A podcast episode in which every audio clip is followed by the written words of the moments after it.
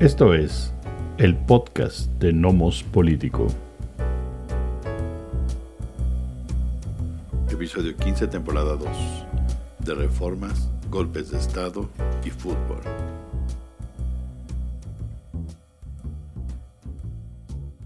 Hola, bienvenidos, bienvenidas a esta nueva emisión, este episodio número 15 del podcast de Nomos Político.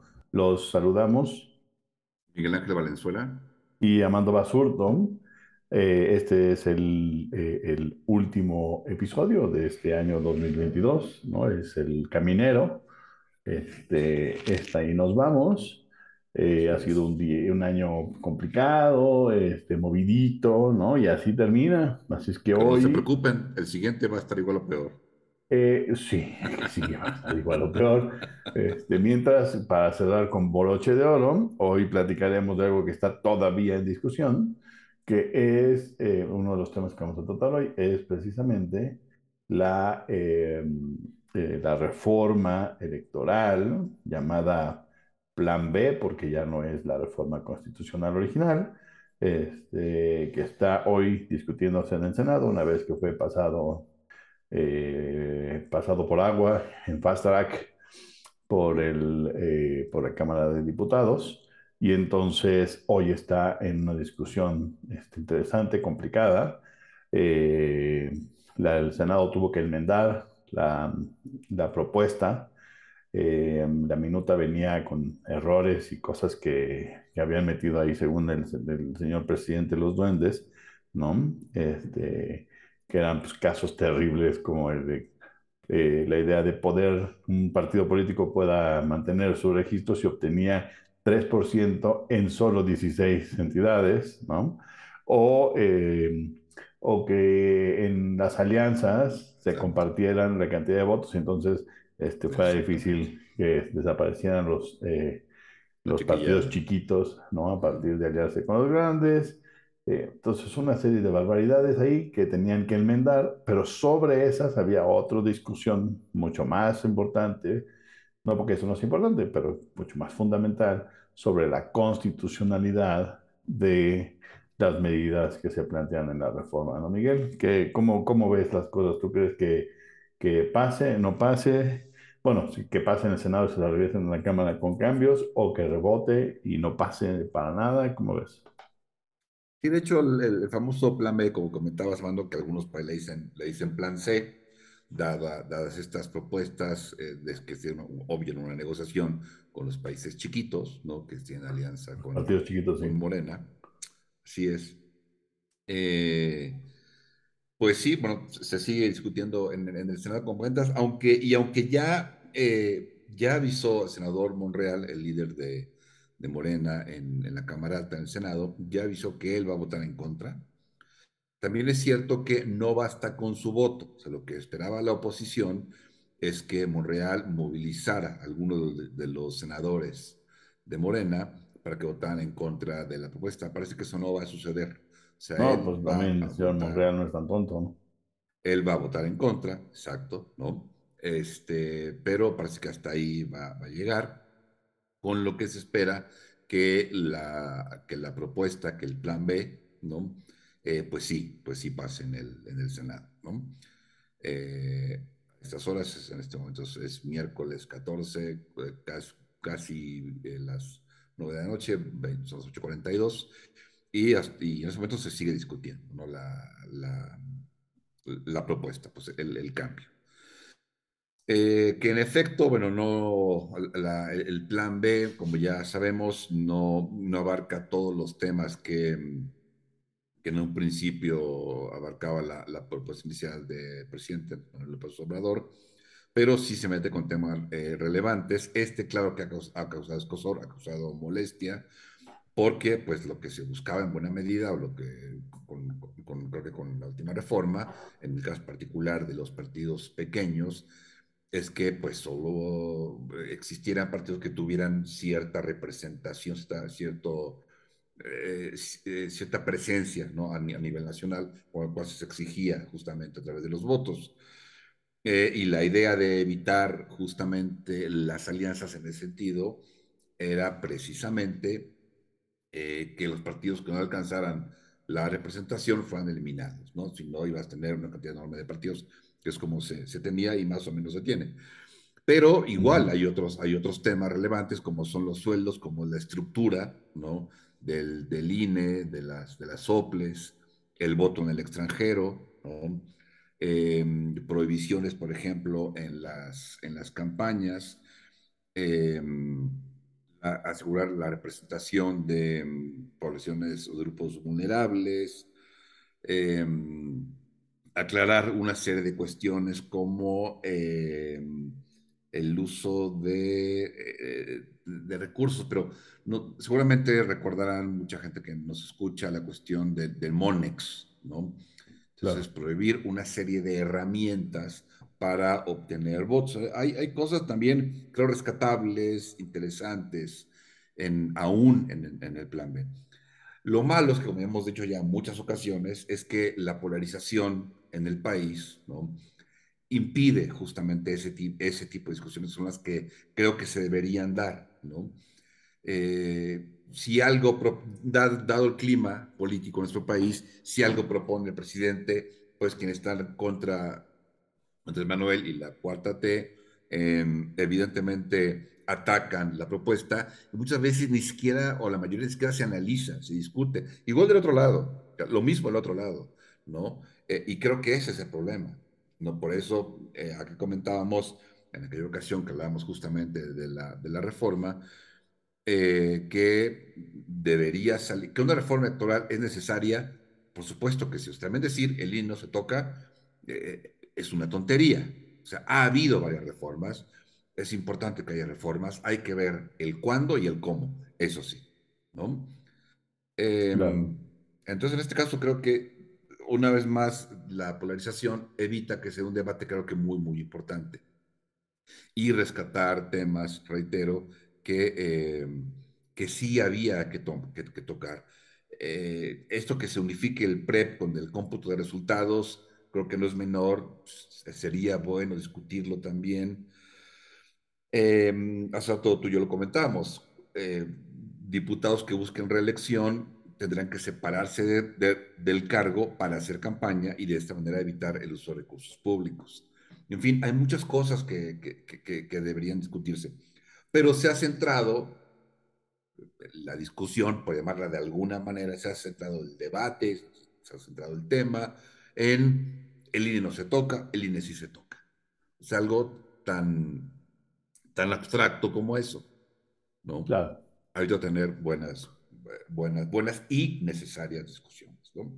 Aquí, pues, yo creo que va, va a pasar en el Senado, ¿no? Pero la batalla, pues, se va a seguir dando, una vez más, creo que se está dejando de lado de discusiones serias respecto a un tema muy, muy importante. ¿no? Claro, pero yo, yo estoy de acuerdo con el asunto de la polarización, pero mi sensación es que no es... Eh, es decir, hoy en día la polarización es fundamental para ver, para que sea lo que, lo que estamos viendo, que tú bien lo pones en la mesa, que es eh, una incapacidad de poder eh, debatir, negociar, proponer, ¿no? encontrar puntos de encuentro sobre aquellas propuestas que se hacen para reformar el sistema electoral o que podrían mejorar el sistema electoral. El INE no se toca, es una verdadera babosada, es una tan una babosada, así lo digo plenamente, no porque me parezca que hay que seguir el plan A, B o C del presidente, sino porque incluso el propio Lorenzo Córdoba, presidente del instituto, dice que sí se requieren modificaciones. Entonces, todo aquel que dice el no se toca, pues no tiene la menor idea de lo que está diciendo. Hay que tratar, por eso es importante, ¿eh? ahora que a Lorenzo Córdoba lo han invitado a tantas mesas, hay que escuchar lo que dice. ¿sí? No porque tenga la razón y, tenga, y que él sea la guía moral política de este país, pero hay que leer, entender lo que está diciendo. Uno, que sí se requieren reformas, que la, la estructura del INE eh, requiere modificaciones, que hay cosas en los procedimientos que requieren modificaciones. Eh, lo que es cierto es que eh, desde, su perspectiva lo que hay que hacer es fortalecer al INE en vez de quitarle atribuciones, ¿cierto? Ahora, yo creo que el problema no está nada más en la polarización, porque la polarización se da desde, desde, desde el día cero, desde antes de que el señor observador tome posesión, hay polarización. Lo que sí es que si, e, si la reforma político-electoral era parte de su legado, es decir, si en su cabeza el señor presidente considera que esto era su legado, porque carajo esta reforma no se planteó el primer año. De acuerdo. ¿Qué es cuando se eh, plantea normalmente? Usualmente es, lo, más inteligente. Entonces no se plantea el primer año, llegas a un momento muy desgastado, en donde además ya de manera muy torpe comenzaste tus, eh, tus carreras para la, eh, elección presidencial al interior de tu partido, ¿no? Ya hay patadas bajo la mesa y al, al más perjudicadito, digamos, es a tu líder de la bancada en el Senado, ¿no? Exactamente. No, no, este, no es muy inteligente. ¿no? no es muy hábil. Sí, no es muy hábil. Por donde lo veamos, pues no, no es muy hábil. El señor eh, eh, Monreal no es nada tonto, es un político de, también de alcurnia y de mucho, eh, de mucho colmillo. Entonces, él no se va a poner la soga al cuello tratando de jalar uno, muchos o pocos votos en contra. Lo que hace es un discurso, escuché el discurso que dio hace hora y media, más o menos, dos horas, este, ante el Pleno del Senado, que fue muy interesante. Lo que dice esto es un asunto personal ¿no? Pero es un asunto personal porque yo estoy defendiendo la Constitución, lo que significa, si ustedes votan a favor, están en contra de defender la Constitución, ¿no? Pero es personal, ¿sí? Yo no voy a, obligar a la bancada a votar de una manera u otra, porque no, porque, porque otra vez, porque eso es ponerme la soga al cuello, pero le estoy diciendo es personal y es por defender a la Constitución, ¿no? Y además, él presenta un texto que por desgracia no he podido tener acceso, eh, un texto de como voto razonado, por qué él va a votar, por qué él va a votar en contra. ¿no? Me parece que, que dice mucho, eh, habla de si, si él es el único, en, también vamos a ver eso, si, si él es el único en romper con la bancada, digamos, y la bancada en su totalidad, menos él, vota a favor del proyecto de, de López Obrador, quiere decir que Monreal sí está muy aislado y que la 4T está ideológica, política, lo que sea, más o menos bien amalgamada. Eso, eso me parece que es importante leerlo una vez que salgan los votos. Em, yo creo que, que los, los, temas, los tocas, los, los comentaste tú, los temas son importantes, hay muchos temas que hay que revisar. Lo platicábamos, lo, lo decías tú, es decir, hoy, hay, hoy se cambió la constitución hace unos años para que hubiera reelección, ¿sí? Reelección de diputados, reelección de alcaldes, ¿no? Este, y entonces, eh, si hay reelección, aquellos que tienen, eh, que, que, están en un puesto administrativo político, tienen que tener capacidad de hacer campaña. Siempre ha sido el reto eso, en todos los lugares donde hay este, eh, reelección, siempre ese es el asunto. ¿Cómo fiscalizas? para que las personas que tienen una posición política, administrativa, no, no hagan uso de recursos públicos para su campaña, ¿no? Pero eso no significa no dejarlos hacer campaña. Ya te decía yo también que el, propio Lorenzo Córdoba dice es una babosada, por ejemplo, que, eh, que hay una revocación del mandato al presidente y que el presidente no tenga posibilidad de decir nada al respecto, cuando él tendría que defenderse y promover lo que ha hecho bien para tratar de no ser revocado pero la ley dice que no puede. Es una verdadera sandez. Y lo que dice él es, eso, por ejemplo, sí hay que tocarlo en el INE. Es torpe decir, no, el INE no se toca. Sí, claro que se toca, hay que modificar eso. El presidente, quien sea en el futuro, tendría que tener capacidad de hacer campaña a favor para que no le revoquen su mandato, ¿no? Entonces me parece, este, pero ¿cómo, ¿cómo regulas ese tipo de cosas, no? En un país en donde se sobreregula más regulado, que esa es parte del problema, ¿no? Que, que, que no encontramos el punto correcto, es decir, sobreregulamos y lo hacemos mal, ¿no? Eh, nadie puede decir nada, este, el, el INE es quien organiza las elecciones, pero también quien fiscaliza, pero también quien penaliza. ¿Y cómo penaliza si pasar por, por, tiene que pasar juicio? Pues sí, pero pasa juicio sin tener tribunal. Ah, tenemos un tribunal, ah, pero no tiene que ir al tribunal este, el INE te puede imponer multas, o sea, caray, pues sí o no. Es que le, le dimos dientes al INE, pues sí, pero el INE organiza las elecciones o las fiscaliza, ¿no? Y presenta el caso a los tribunales para que los tribunales decidan sobre la culpabilidad o el INE decide sobre la culpabilidad, ¿no? Entonces me parece que es, eh, habría que en verdad repensar. Esa posibilidad de un buen debate no se ha dado en México. No se iba a dar al principio tampoco de la, de la administración, porque esta administración parte, eh, y eso lo, lo, lo vi en los, en los, discursos que hicieron los senadores y también los diputados cuando pasó por cinco horas en, en la Cámara de Diputados, este, esta idea de esta es nuestra versión, ¿no? O sea, ustedes tuvieron mayorías en su momento y ustedes pusieron sus versiones sobre cómo debía ser el sistema electoral. Nosotros hoy tenemos una mayoría, ¿no? Y nosotros ahora decidimos cuáles son los cambios que queremos hacer. Y esa es su lógica, ¿no? Su lógica no es estudiar, debatir, mejorar, nada más decir, ahora yo me toca la mía, ¿no? Así es, va la mía. Este, ahora, ¿es válido o no? Pues puede que sí. Así ha sido políticamente siempre aquí y en todos los países. Quien gana la mayoría tiene posibilidades de cambiar la ley y así funciona. El problema con, esta, con este caso es que cambiar la ley posiblemente trastoca la Constitución, ¿no? Porque las leyes secundarias tienen que darle sus, o sea, eh, le crean toda la estructura, el financiamiento, ¿no? Para hacer prácticas la- lo que dice la Constitución. Y en este caso me parece que no va a funcionar, ¿no? Hay cosas interesantes, decía, decías unas, tú eh, otras, por ejemplo, que por qué los distritos del INE eh, funcionan los 365 del día de manera permanente. Así O es. sea, lo- los dis- la- las, las presiones de- las representaciones distritales del INE tendrían que ser de activarse cada vez que va a haber elecciones y hay que organizarlas. ¿Por qué La- están para hablas de las siempre ahí? De los, de los sopres y de las representaciones distritales. Ujú. Y entonces lo que dicen es, pues nada, o sea, como en todos los países usualmente sucede, o sea, tú, tú- el INE tiene una estructura que se arma, se establece. ¿no? Es que no, es que le hacen a toda la territorialidad, pero si la territorialidad del INE y del IFE siempre existieron ahí, no tiene más alcance este INE que el IFE de hace 10 años o 15 años.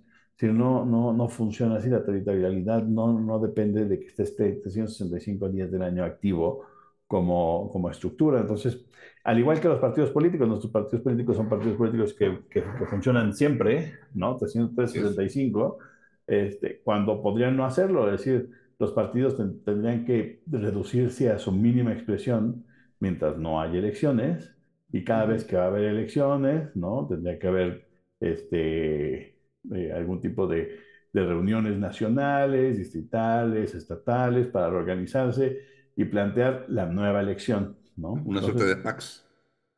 eh, unas- Action Committees. pues más que, más que. Political Action Committees en términos de, de, eh, de conferencias, ¿no? O sea, tienes la conferencia nacional, las conferencias Ujú. locales, ¿no? Entonces los, los partidos se mantienen, se hacen chiquitos cuando no hay elecciones y vienen las elecciones y entonces toman su dinero para activarse, ¿no? Se activan la estructura.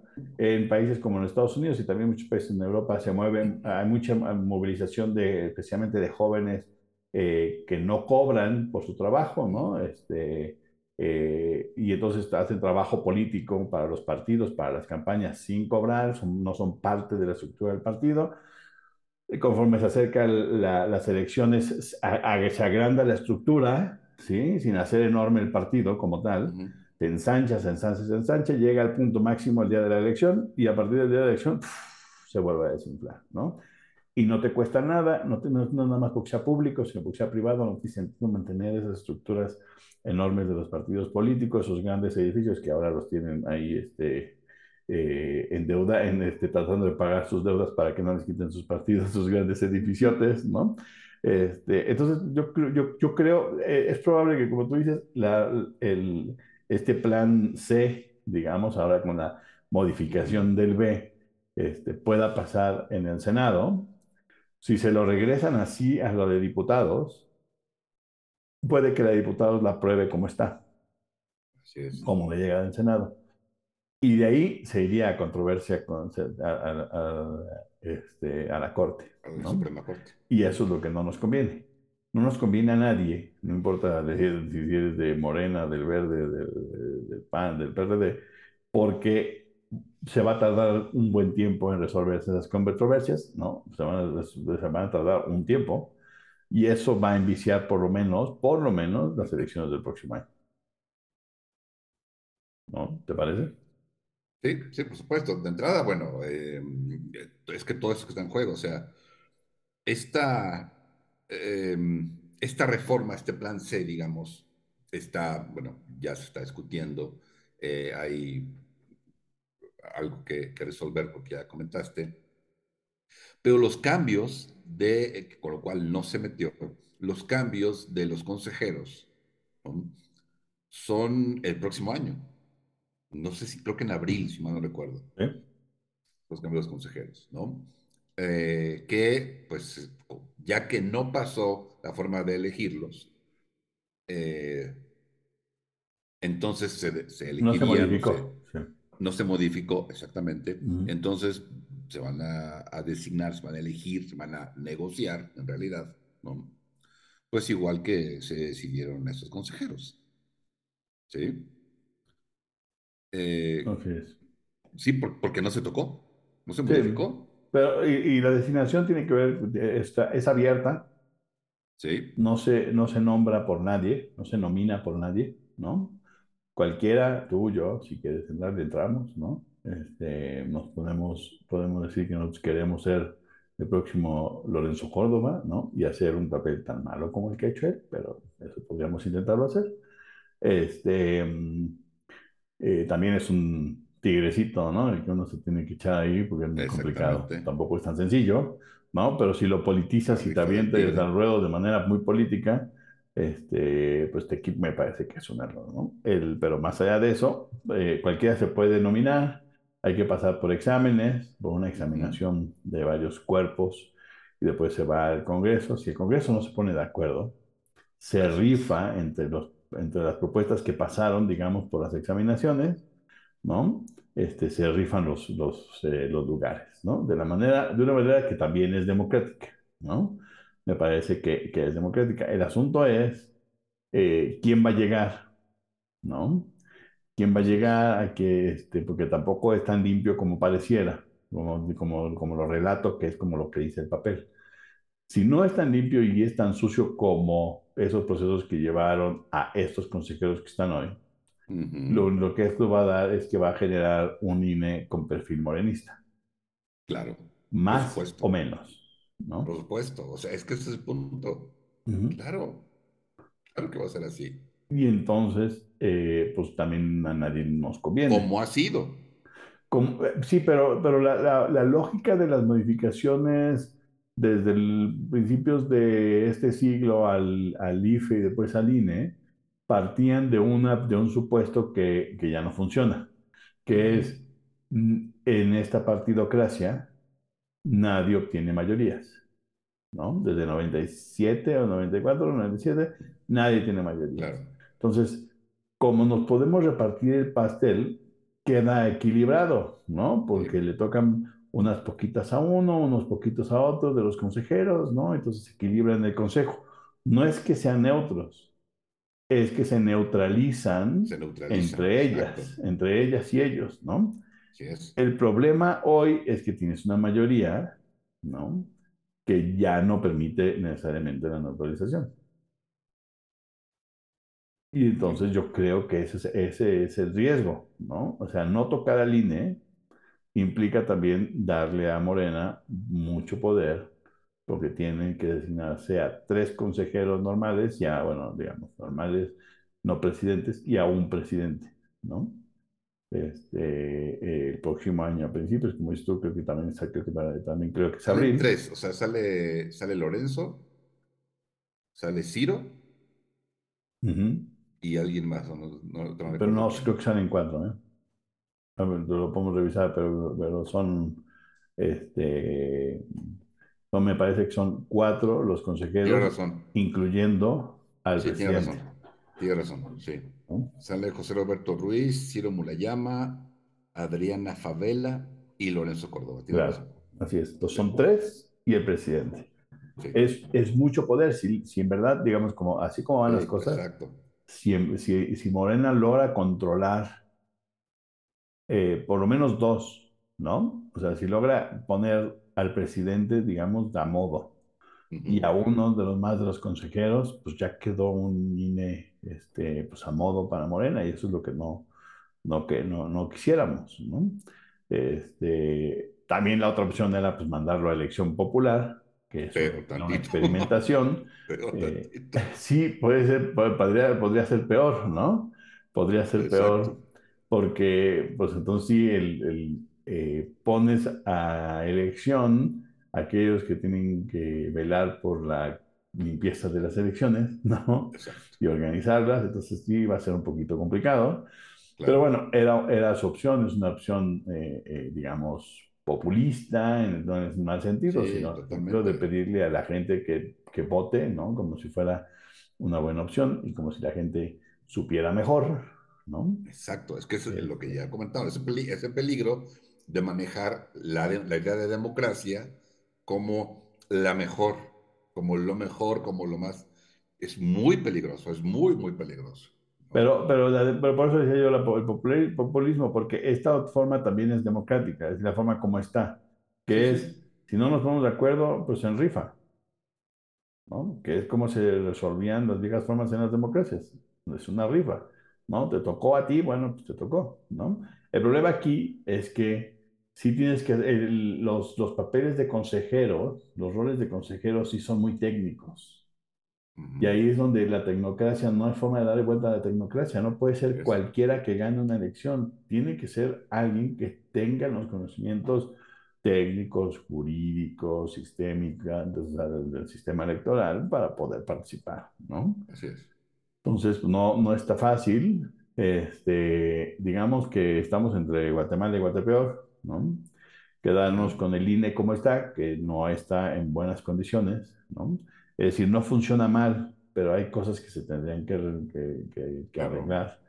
Y, y, una, y, y la, y una reforma que al parecer tiene problemas de inconstitucionalidad.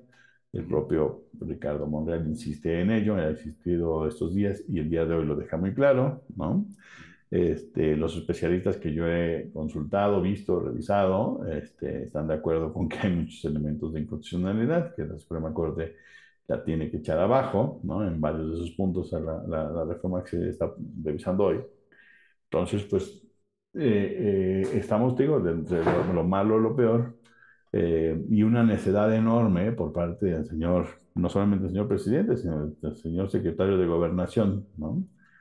de querer presionar al máximo a la bancada, ¿no? Como si fuera un, un whip whip. Este, inglés, ¿no?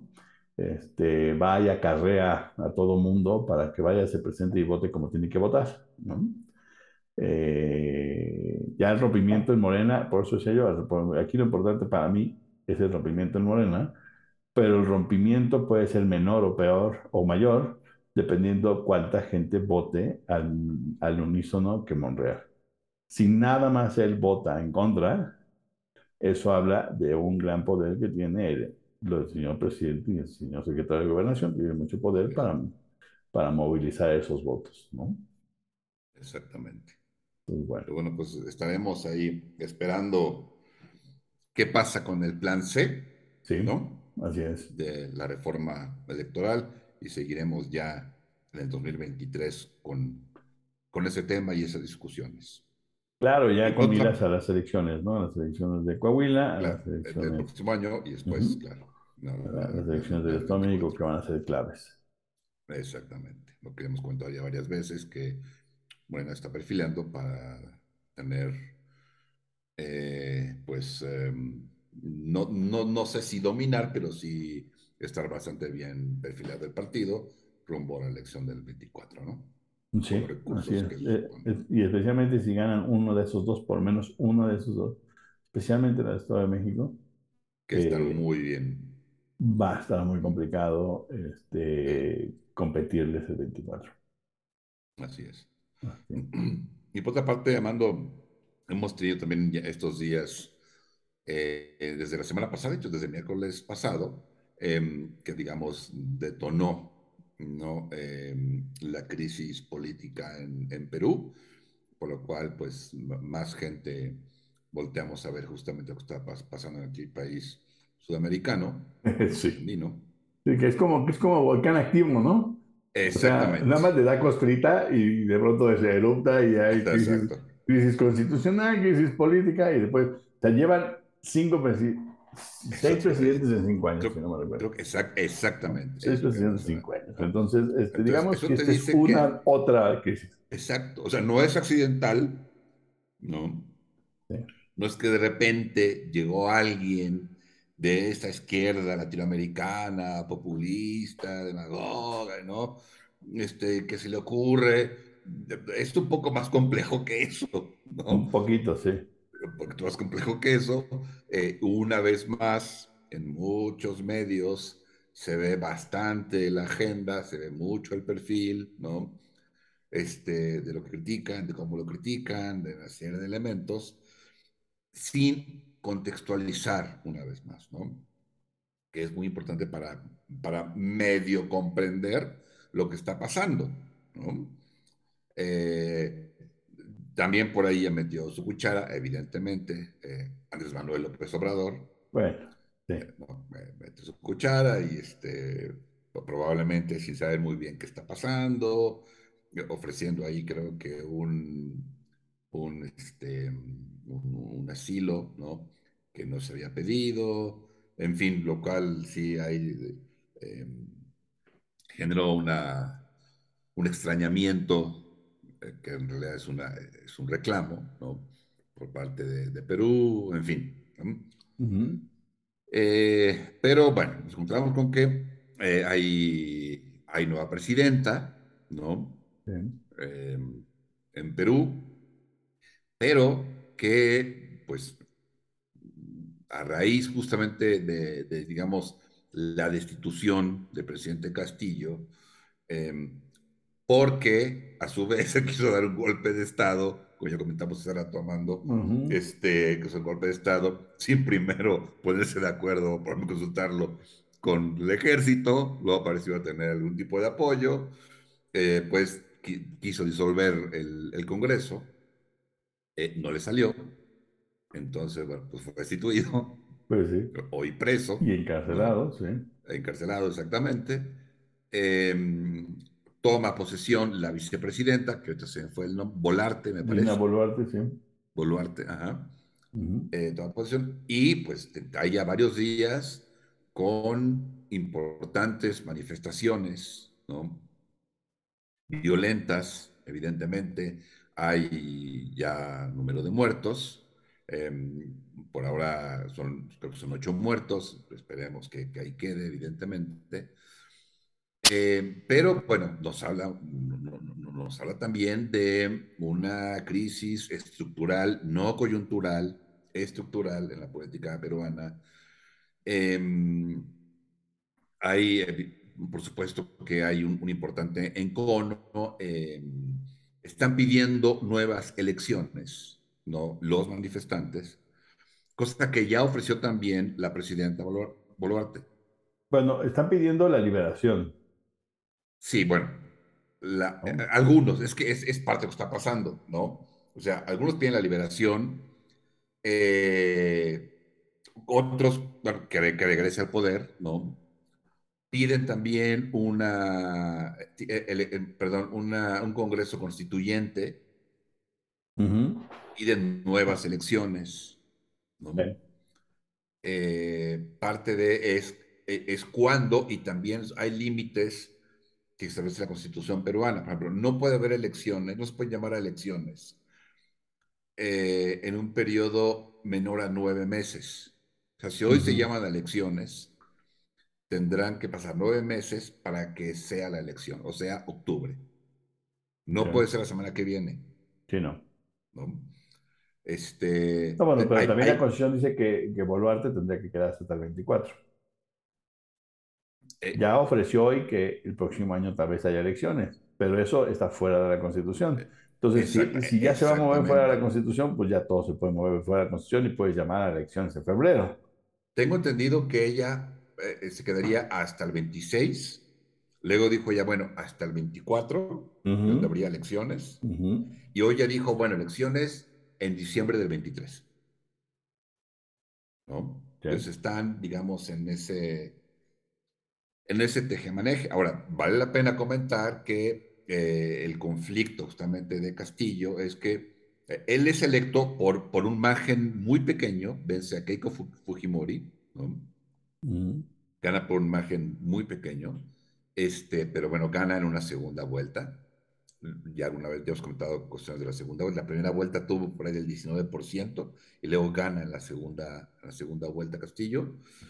Y desde el principio viene el enfrentamiento con el Congreso. De hecho, el Congreso tres veces, incluido la del miércoles pasado, intentó eh, en realidad destituirlo. ¿no? Por diferentes acusaciones, sobre todo vinculadas a este, corrupción. Que de hecho los anteriores presidentes peruanos que han sido acusados también han sido por corrupción. Fujimori, este, el papá de Keiko, Alberto, en la cárcel. García creo que se suicidó, este, en fin, ¿no? Sí, sí, pero, sí, pero bueno, el, señor Fujimori por, por dictador, pero, pero el, el, el, resto sí, o sea, este, Vizcarra, Él también fue, siguieron, pero también fue acusado de eso. Sí, sí, por supuesto, de, de corrupción, por el caso de, ay, ahorita se me fue este personaje de la seguridad que tenía, ahorita se me fue el nombre, sí, no, pensando, sí, no, me acuerdo. Ajá. los famosos videos. Exacto. Entonces, una relación eh, tensa, tirante, no justamente con el Congreso, ya existía. Y ojo, no estamos exculpando a Castillo, ¿no? Ni somos quien, ni es el foro, ni nada. Pero sí hay antecedentes de un enfrentamiento político importante. El Congreso sí estuvo obstaculizando constantemente a Castillo, ¿no? Lo quería destituir. Em, y justamente al parecer la mañana, hace una semana, alguien le dice, sabes que sí tienen los votos para destituirte. Es cuando él se quiere adelantar y disolver al Congreso, dando un golpe de Estado. Cosa que no le sale. Mm. Como ya dijimos, ¿no? Pues lo quiso hacer solo, ¿no? Y así es muy complicado, ¿no? Evidentemente. Y entonces viene la otra parte de la crisis. Sí, pero, ah, hay que poner como un poco del contexto de los problemas de... Ah, primero, falta de, la, falta de estabilidad política en el Perú es impresionante, ¿no? Después de la... Eh, sí, después de la dictadura de, eh, del señor Fujimori, que termina a finales del, del 2000, ¿no? Eh, entra, entra un periodo como de democratización que ha sido un periodo fallido, ¿no? Eh, desde entonces ha habido, de, en los últimos 22 años ha habido 10 personas en la presidencia del Perú, ¿no? Este, primero el señor Paniagua, que nada más fue como de transición, ¿no? Gana las elecciones, esto parecería ser el renacimiento del Perú en aquel entonces, de Alejandro Toledo, ¿no? Una administración gris, incapaz, ¿no? Pero que sobrevivió, ¿no? Hasta el 2006. Este, y después se reelige, se reelige Alan García, quien había sido presidente antes, justo antes del señor Fujimori. Este, el señor Alan García es electo de nuevo en 2006 ¿no? Con una administración también muy mala, otra vez este, con mucha corrupción, Y después viene el de Ollanta Humala, que es un, eh, este, un eh, militar, ¿no? Este, también con pocas capacidades políticas, pero que se mantienen, digamos, sus, eh, en sus periodos completos, ¿no? Ninguno de manera exitosa. Alan García efectivamente se acaba suicidando cuando lo van a arrestar. Este, Ollantumala es una, fue una personaje que nada más fue como llamada de petate, tampoco fue lo que se pensaba, tampoco puso en orden al Perú. No es que el Perú sea fácil, el Perú es, una, es un país muy complicado, no todos son complicados los países, pero el Perú es, de una manera interesante complicado.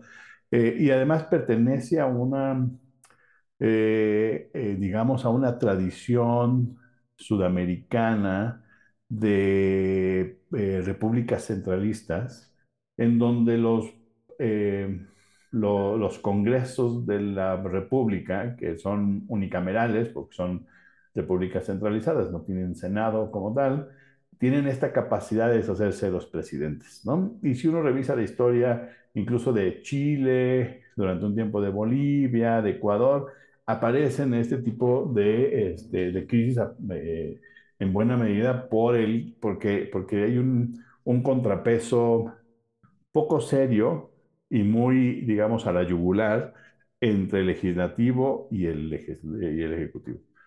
Ah, yo le escuché varios analistas peruanos en diferentes momentos durante los últimos dos, tres días y todos decían, es que parte del problema es la inexperiencia política del señor Pedro Castillos. Pues sí, pero el señor Kuczynski, Vizcarra, Merino, Sagasti no eran, no eran inexperimentados y también les fue muy mal. Hay un problema grave de estructura, ¿no? En donde no solamente tiene que ver con la corrupción, sino con la capacidad de un congreso de deshacerse de los presidentes nada más porque sí, pues, ¿no? Este, y poniendo en, en, vilo la, la, la, este, la mm, estabilidad política, ¿no? Pedro Castillo no era de izquierda, es decir, se planteaba como de izquierda, es profesor este, rural, ¿no? Y eso eso es las cosas que le gusta al señor López Obrador y por eso lo considera su amigo, pero en realidad es que Pedro Castillo pues demostró ser no solamente inhábil políticamente, sino este, medio sonso, ¿no? ¿Cómo se te ocurre hacer un golpe de Estado sin tener medianamente unas fichas armadas, ¿no? Este, hay quien dice que lo obligaron a leer el texto, lo drogaron para leer el texto, ¿no? pues pareciera, ¿no? Pareciera un poco porque es un sinsentido, es un sinsentido. ¿Cómo que me voy a lanzar y voy a poner un estado de emergencia también, como está hoy? Hoy se acaba de decretar otra vez el estado de emergencia por 30 días, este, derivado de las movilizaciones este, a favor de Pedro Castillo.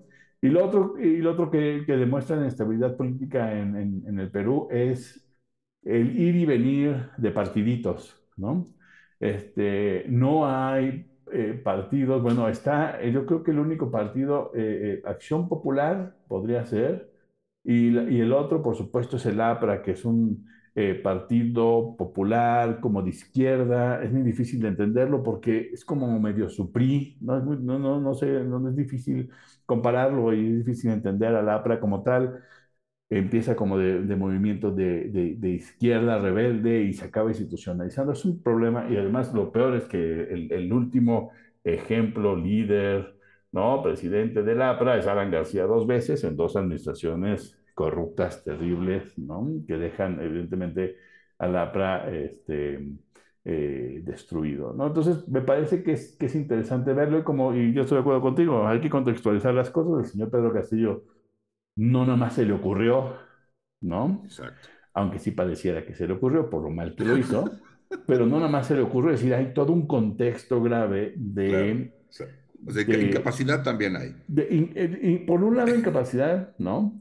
Pero por el otro lado, eh, que, que, la Cámara de Diputados, o, perdón, el Congreso de la República, te pueda arrinconar de esa manera, funciona, no, no funciona bien. Eh, yo recuerdo el, el, um, el, caso de Chile en el siglo XIX, es muy interesante. Hay, me parece, tres o cuatro presidentes que renuncian. Es decir, mientras en México, por ejemplo, tenemos este asunto de que los presidentes se quieren quedar por, por, por secula seculorum, en Chile dicen, ahí está su fregado poder político, es la fregada, no se puede gobernar, ahí está, ¿no? No me están fregando con que me quiero quedar. Digo, estamos hablando del siglo XIX, no estamos hablando del señor Pinochet, ¿no? este, porque, porque había lo que se llamaba la democracia parlamentaria, que lo que significaba es que el Congreso de la República tenía demasiado poder para bloquear al presidente. Y me parece que eso más o menos está pasando en el Perú. Tal ha sido el desastre de las presidencias peruanas desde el año 2001, que el resultado ha sido un, eh, una, un eh, poder legislativo superdotado que lo único que ha podido hacer es eh, pues descargar la gobernabilidad en el Perú. La gobernabilidad en el Perú también no es nada sencilla, ¿no? Eh, es, un, es un territorio muy complicado. Cuando uno va al, eh, hacia el sur y se encuentra que hay partes, ¿no? Eh, eh, como este cañón que ahorita se me, se me, olvida el nombre, que fueron descubiertas creo que en los 70s. Este, los japoneses hace unos, unos días acaban de, de mostrar nuevas fotos sí. aéreas del, de, Nazca. De, de, Nazca, ¿no? Así de cómo estamos en el 2022, que los peruanos sí. no tienen mapeado su país desde hace un siglo y medio, algo así, ¿no? ¿No? En el Perú, este, el Perú pasa así, yo recuerdo haber visitado el cañón del Colca, se llama, y en, y en el camino te encuentras con, eh, con grupos eh, nativos, ¿no? Eh, incas o quechuas, no sé bien cómo definirlos, este, que apenas están acabando de tener contacto, digamos, con, el, Perú, que, entendemos nosotros como la República de Perú, ¿no? Este, entonces, es, es, es, no es nada sencillo, es complicado, pero me parece que eh, los peruanos tienen que encontrar un punto de ruptura. Eh, tienen que revolucionar su gobierno, no quiere decir que tiene que haber una rebelión armada, pero tiene que haber una revolución de su gobierno, tienen que replantearlo de manera seria, y mientras estén divididos, ¿no? mientras el, eh, la señora Keiko siga siendo la sombra que, eh, fujimorista que, que, que, perturba la política eh, peruana, pues no va a haber manera de salirse de ahí. Yo creo que Dina Boluarte, si quisiera hacer algo, que no creo que lo vaya a hacer, es en verdad llamar a la unidad y a un, y un replanteamiento del sistema político completo. Completo y poner y decir yo no me quiero quedar de presidenta, lo cual no creo que quiera hacer. Pero si yo no quiero que, pues, quedarme de presidenta, negociemos todas y todos los peruanos qué queremos, ¿no? Este, pero el problema es, ella no lo va a querer, los, los, los, este, todo todos los fujimoristas no lo van a querer, Uh -huh, así y los que están enojados porque está Pedro Castillo en la cárcel, que yo creo que se va a quedar en la cárcel, este, uh -huh. pues tampoco van a querer. A eso hasta punto ahí, ahí, lo único que quería decir sobre el señor López Obrador es que hizo su barbaridad. Entonces, este, ahí es donde se nota que nomás no, no, este, no tiene ni tantita capacidad de política exterior, ¿no? No, no. Yo les, por eso les decía, he insistido en este podcast qué mejor que el señor López Obrador no se meta en política exterior porque dice puras barbaridades. Y ahí ya salió, ¿no? Primero, al parecer, sí habló, sí hubo una petición de que, de que lo dejaran venir a México, directa con él, este, pero no se, no se articula con la Secretaría de Relaciones Exteriores y aunque se hubiera este, articulado, pues lo, detienen, lo detienen al señor Castillo antes de que llegue a la embajada, ¿no? Eso por un lado. Este, por el otro, meterse en ello, pues ya no digas nada.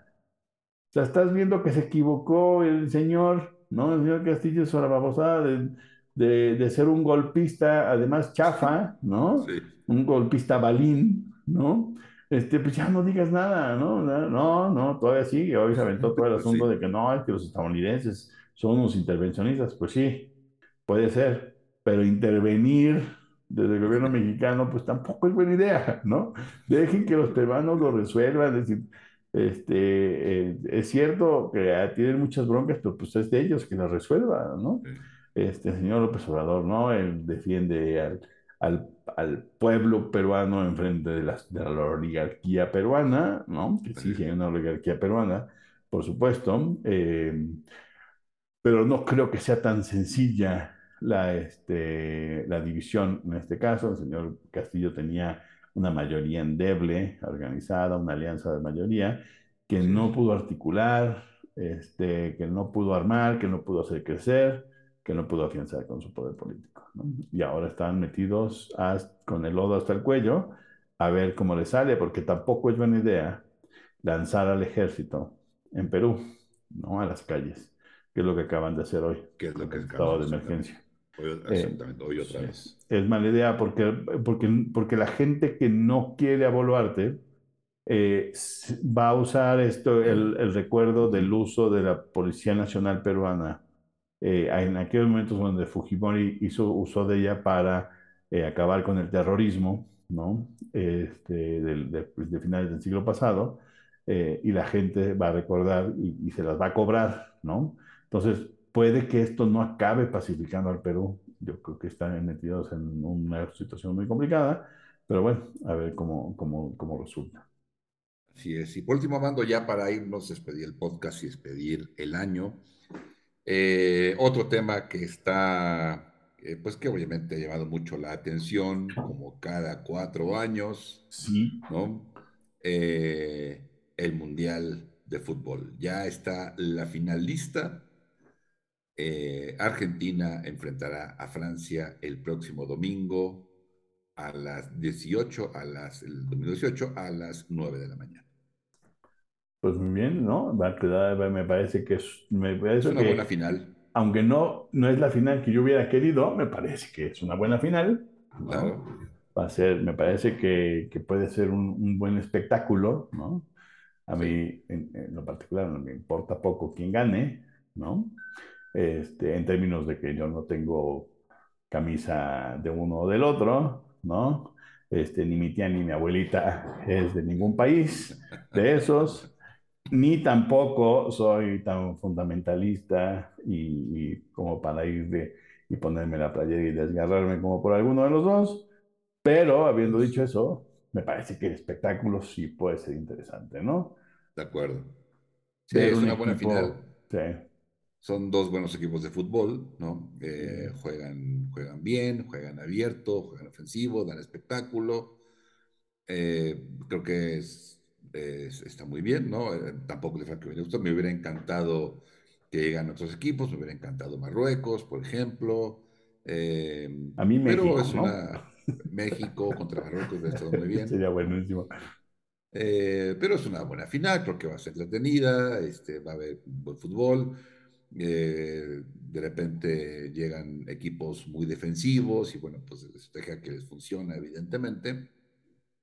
Yo creo que va, va, a estar un partido agradable. Me hubiera gustado mucho que fuera un poquito más tarde la final, 9 de la mañana el domingo, no me hace mucha gracia. Sí, este, con un vaso de leche, unas galletas ahí. Yo creo que sí, francamente, sí, iré a mañana por una buena barbacoa, un consomecito. A esa hora no ha salido ni la barbacoa, oye. ¿Más de? A esa hora no ha salido ni la barbacoa. es probable. pero, pero, pero, pero, te voy a decir, yo no, este, no, no, no creo que, digo, yo creo que el fútbol más ofensivo lo tiene Francia, sí. pero más allá de eso, eh, estilo fútbol americano, ¿no? Eh, las defensas van a ganar, el, el se dice, las defensas, okay. las, las, defensas ganan campeonatos, aquí también. Sí. La defensa que menos se equivoque sí. Va a ser la que va a ganar, ¿no? Porque los croatas se equivocaron en la defensa y les costó caro, ¿sí? Eh, los marroquíes se equivocó, casi no se equivocaron en la defensa, pero no pudieron con, con la arremetida francesa, ¿no? Pero si los franceses no salen afinados a la, a la, defensa contra los argentinos, van a perder la final. Y si los argentinos se, le, dan un, le dan espacios, ¿no? Este, especialmente a Mbappé, ¿no? Eh, me parece que que, que, Francia va a ganar la, la, final. A mí me parece que Argentina no ha sido muy exigida en términos defensivos. Creo que no ha tenido como... Eh, no ha jugado contra ningún gran equipo ofensivo. Sino... Probablemente Países Bajos, Holanda o como le quieran llamar. Uh -huh. Eh, Francia sí, Francia yo creo que mejores equipos. Un ejemplo es Inglaterra. Ajá. Marruecos, la verdad que Marruecos, Marruecos atacó bien. Yo creo que también Marruecos jugó bien, entonces. ¿no? Sí, Francia está este... mucho más probada. Sí, yo este. creo que sí. Uh -huh. Vamos a ver, ¿no? Pero, pero, este... eh, pero, pero, Francia, digo, eh, Francia fue más exigida que Argentina. Sí. Y tiene un día menos de descanso. Sí. Entonces, vamos a ver eh, cómo les va. Me parece que ver a Mbappé contra Leo Messi me parece que es una maravilla. Sí. Para mí, Leo Messi es el mejor jugador del mundo, ¿no? Eh, él, nada más que tiene un equipo, está en un equipo bastante medianón, ¿no? Este, eh, que les han salido las cosas, pero buena medida sobre la espalda de Messi. Y Francia eh, me parece que depende menos de su estrella. Sí. Tiene varias medios estrellas, ¿no? Este, que, que pueden resolver el partido. Entonces, vamos a ver cómo nos va. será interesante ver que Francia en tan poco tiempo rebase, por ejemplo, a países como Argentina, que si, si logran su tercera estrella, y además Sí. que lograr algo que es muy difícil lograr, que es un bicampeonato. Bicampeonato. ¿no? Claro. Pero bueno, vamos a ver qué pasa el domingo. Este, ya lo, lo estaremos comentando eh, a toro muy pasado en enero. ¿O no? Si hay otras cosas interesantes, platicaremos otra cosa interesante. Pues ya hay mucho que, que comentar. Por ejemplo, Pinocho. Exacto, bueno, habrá que ver cómo le va a Pinocho, ahora que va a ser- ya es. está en Netflix, ¿no? La gente este, ha dicho cosas bonitas sobre Pinocho, a ver qué tal le va, Así es. ¿no? También Vamos podemos comentar sobre Bardo, que yo he oído cosas Bardo interesantes de, dos, de las dos maneras, unos que les gusta y otras que les parece muy mala. Sí, Pues bueno, yo no las he visto, me las he guardado un poquito para poner con calma este, en este, para volverlas navideñas, digamos, este, hacer más cerca de la Navidad voy a verlas para poder tener un punto de vista. Y pues ya lo comentamos la siguiente vez, eso sí lo podemos comentar, ¿no? Con claro. más, Muy bien. con más gusto. Muy bien. Hecho Pues pues, nos despedimos, Amando. pues sí, que les vaya muy bien, ha sido un gusto, que tengan un buen fin de año 2022 y que les agarre bien cobijados del principio del 2023. Así es, que tengan unas muy felices eh, fiestas decembrinas y nos escuchamos aquí en enero. Hecho. Que estén muy bien. Hasta luego. Hasta luego.